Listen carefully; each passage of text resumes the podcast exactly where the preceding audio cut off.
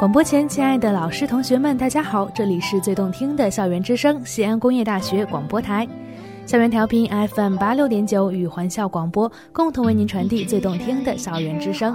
欢迎来到每周四的风尚我做主，我是胡宇慧。从很久很久以前，人们就开始互相馈赠礼物了。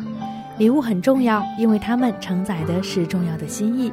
这种重要，甚至是连金钱都难以准确衡量的贵重。人生的每一个重要时刻，每一回抵达不同的地方，每一次做出决断，每一个境遇改变的瞬间，我们都本能的想要用一件什么东西来纪念他们。对自己如此，对他人也是如此。那些庆祝的、安慰的、纪念的、表白的，不同的礼物聚集着不同的感情。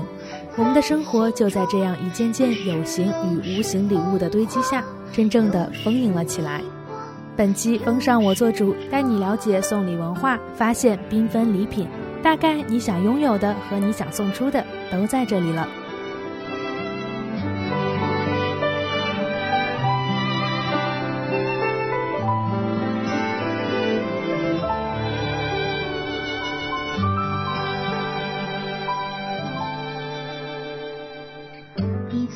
华夏是礼仪之邦，从孔子起就非常的重视礼物。孔老夫子规定，学生听课就送上束修作为学费，束修就是腌制好的咸猪肉条。而孔子见老子时，则是送上了大雁。虽不晓得老子那个时候还有没有牙，是否嚼得动，不过这也没办法，因为儒家十三经中的义理中说。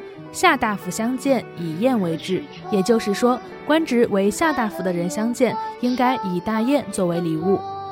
孔子一辈子讲礼，而且还时时哀叹礼崩乐坏，流传不下来，却怎样也料不到送礼之风，在他老人家去世两千多年后，还依然在人间浩浩荡荡，而且就连庶民百姓也都推行着。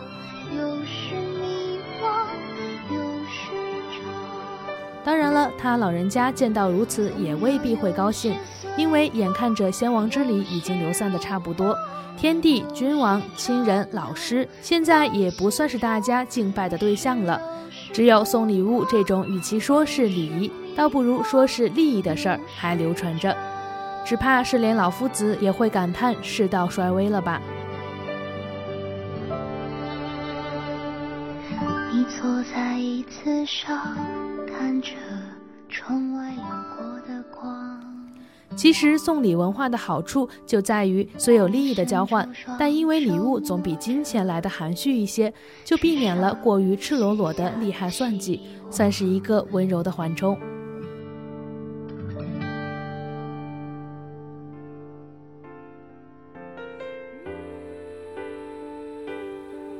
尽管有情分和面子的因素在，到底还是得研究双方的供应需求和社会地位。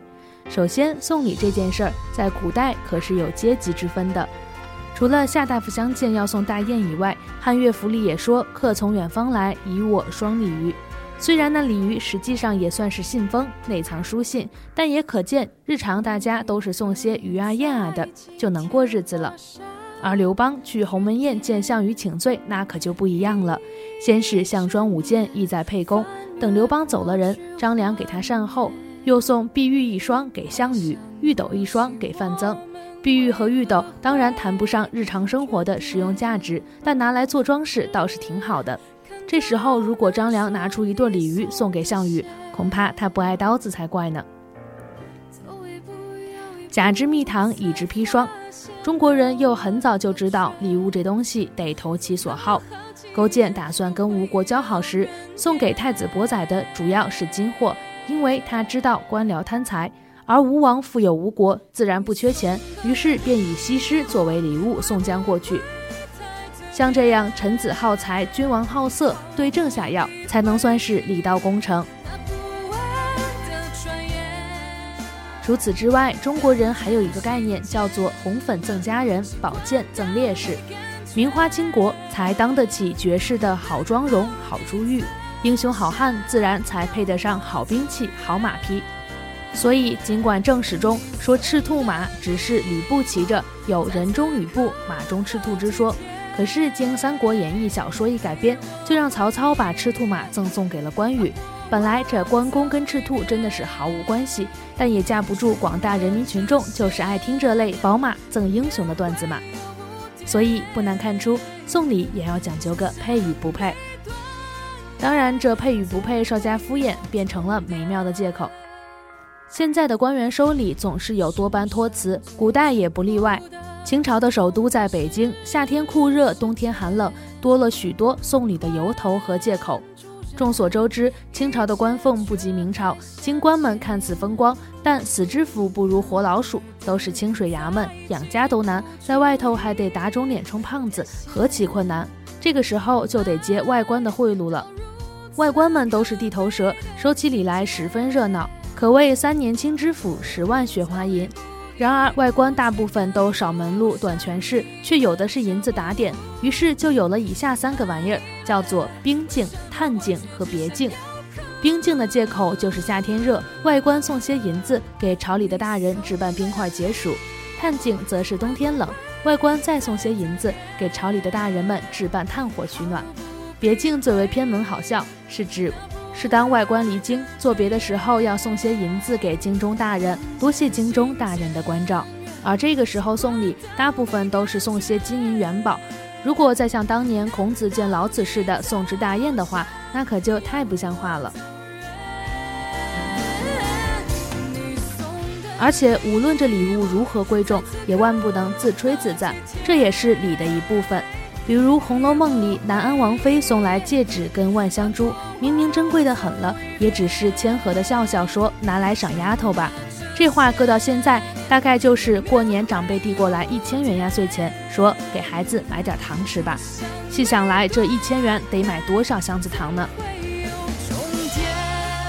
说了这么多送礼文化，中国作为礼仪之邦，就不仅是见面要送礼物，收礼的人还要懂得拒绝礼物。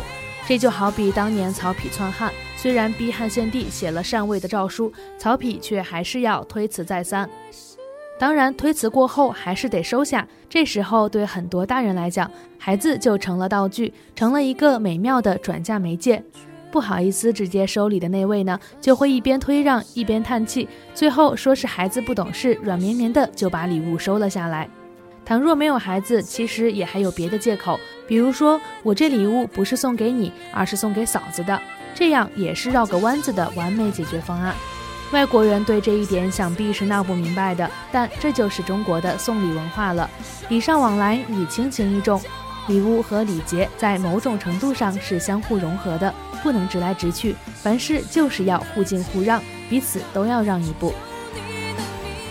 其实，这样的礼节不只是中国，整个东亚文化都是如此的。倘若从老外的品味出发来挑选代表现代中国的礼物，他们说不定会选择雷锋帽、自行车，以及这些年流行的六七十年代复古范儿的用品，诸如为人民服务的绿挎包、戴着五角星的帽子、旧式标语宣传画，甚至是现在很少使用的搪瓷杯等充满中国想象的物件。不过，说起代表传统中国的，还是下面这些礼物，更能让人们在看到的瞬间便立刻联想到这就是中国。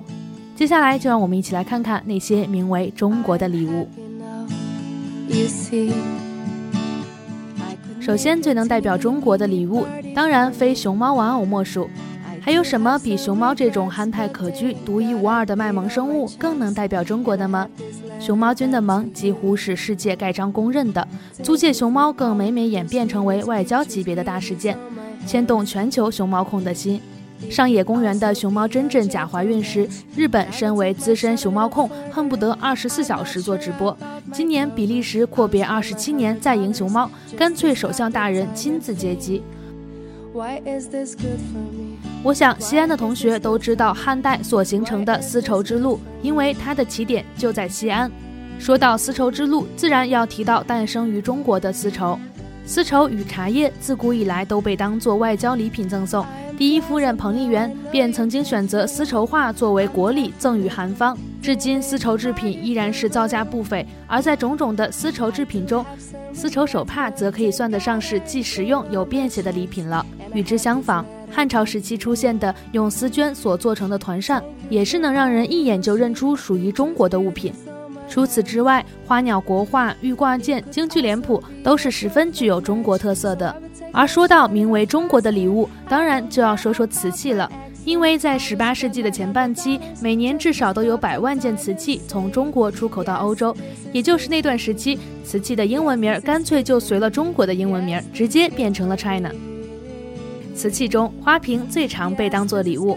奥巴马这些年所收到的中国礼物中，就已经有六个花瓶了。所以，如果我们真的要选择一套时髦又有点新意的瓷器当做礼物的话，不妨选择一套漂亮的青花瓷茶具，亦或是极简的白瓷茶具，既实用又十分具有中国味道。现在走进商场，各种服装品牌让人眼花缭乱。而说起中国服饰，旗袍当然是最一目了然、浅显易懂的。无论是在二次元还是三次元，只要想到变身中国风，先让他们穿上旗袍准没错。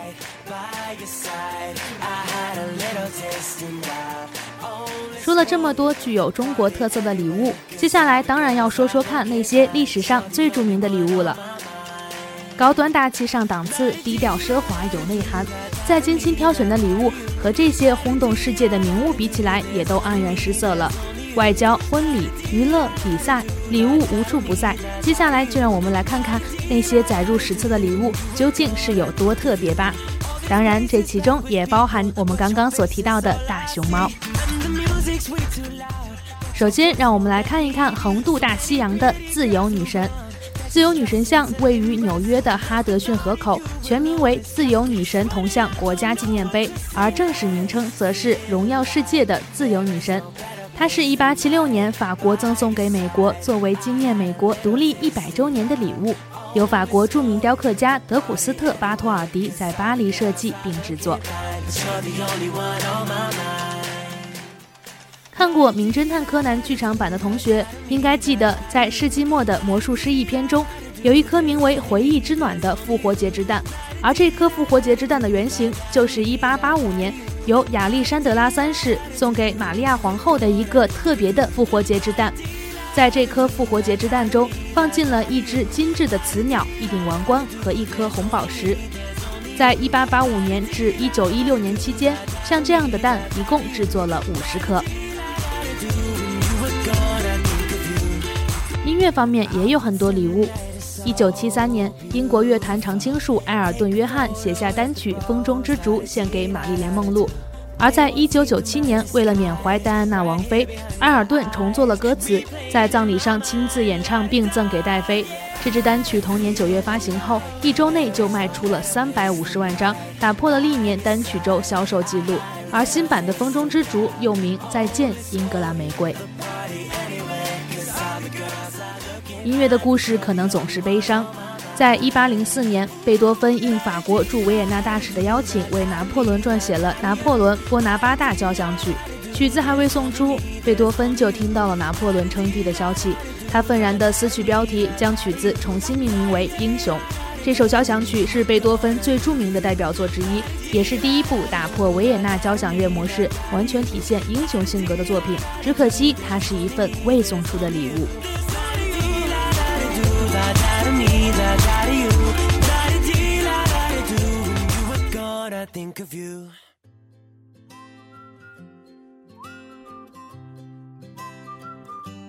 每一个节日都是一个缤纷的礼物季，就算不是节日，我们总有各种的名正言顺的理由想要买份礼物送给某人。然而，挑选礼物实在是件令人头痛的事情，既要优雅大方不俗气，又要实用美观有个性。如何选购礼物？怎样才能让自己的礼物耀眼而又独特呢？这似乎是一个非常简单但又非常棘手的问题。说它简单，是因为礼物的本质只是一件表达好意的礼物，而它的棘手就恰好在于你想表达的那一份好意，对方未必愿意领情。投其所好，可谓送礼这件事最难的一步。于是，无数的礼品店应运而生，各式各样的装饰品。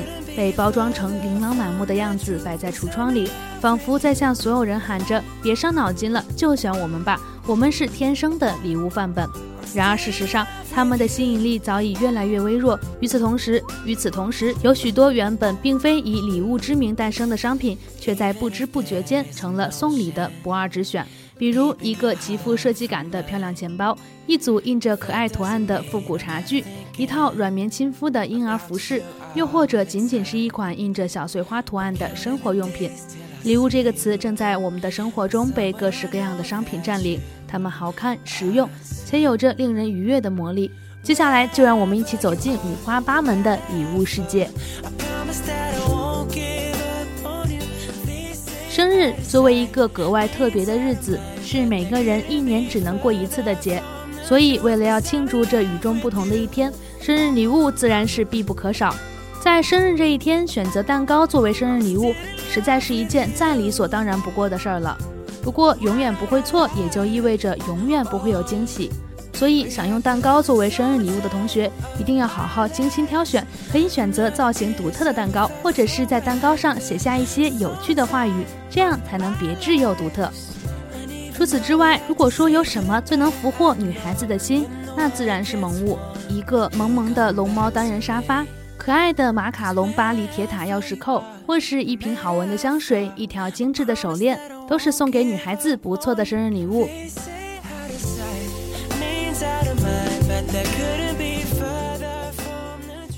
每年的二月十四号都是一个洋溢着粉红色爱心的日子，人们会用贺卡、鲜花、巧克力、烛光晚餐以及各式各样的礼物来完美这个充满爱意的节日，让这一天沦陷在情侣间的浓情蜜意中。也正因如此，情人节迅速地传遍了全球，理所当然地成为了各国年轻人最喜爱的节日之一。那么这个时候，究竟该送给心爱的他什么礼物呢？首先为男孩子们出谋划策一下，情人节自然离不开爱心的元素，送给女友一个心形零钱包，或是粉红色的爱心手表、爱心项链，都是不错的选择。当然，香水这样东西，一年四季任何时候送都没错。如果你觉得这类礼物没有新意的话，也可以选择最传统的巧克力，前提是你的女友可不怕发胖哦。当然了，我相信很多情侣还是希望在情人节这一天可以收到一份属于情侣间的礼物。那么，情侣抱枕、情侣项链或是情侣鞋都是不错的选择，这些可比情侣衫强太多了。接下来我们要说的是与我们同学生活息息相关的学生篇。作为学生，想要送给同学一份独特、有趣、充满青春校园气息的礼物，其实并不难。文体用品、学习工具、校园款鞋包都是不错的选项。比如说，一支墨水笔、一盏台灯、一个足球，或是单肩背包，甚至是宿舍里非常实用的书面桌架，这些都是送人的最好选择。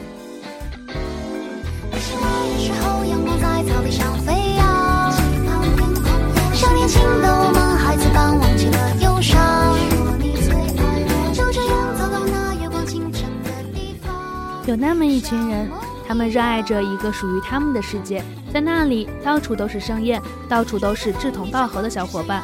想萌翻他们也很简单，只要用好那把通往那个世界的钥匙，然后肩并肩走向同一片蓝天，这就是二次元。该如何送给二次元同学们一份合适的礼物呢？接下来就让我们来梳理一下。从服饰上面来说。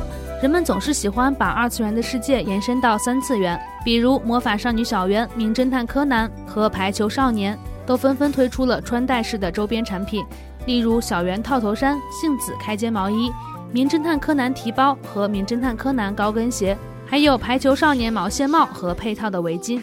穿上这些衣服，好像自己都变成二次元世界的人类了。当然，零食作为人类生存必不可少的一样物品，自然也有二次元的侵入。由恋爱游戏改编而来的动画《歌之王子殿下》就推出了罐装曲奇饼干产品，甚至还分了十一款之多。而热血漫画《海贼王》也推出了曲奇饼干和限定礼包软糖。除此之外，永远最少女的 Hello Kitty 和永远的蓝胖子哆啦 A 梦也都推出了罐装曲奇饼干。水果糖、草莓可乐味碳酸汽水、限定饼干条以及杯装的朱古力口味送一粒，而类似黑子的篮球、新世纪福音战士，则是将二次元的世界伸向了科技类产品，例如 USB 音箱、入耳式耳机、随身听等等，既满足了人们对二次元产品的偏爱，也满足了宅男们对数码产品的需求。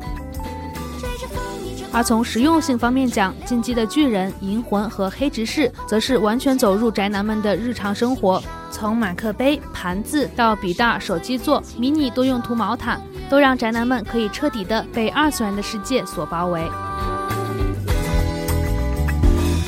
我一直不相信你的远方有多漂亮，路还漫长。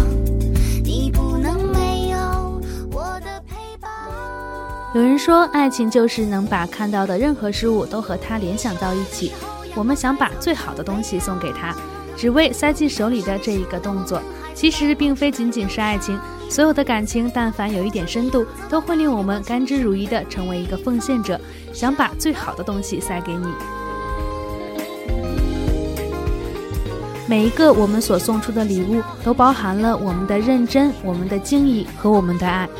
它们层层叠叠交织着，就这样扎成了最好看的礼物的缎带。那么以上就是我们本期的风尚，我做主，我们下期同一时间再见。我也想说声再见，就能忘记你脸庞。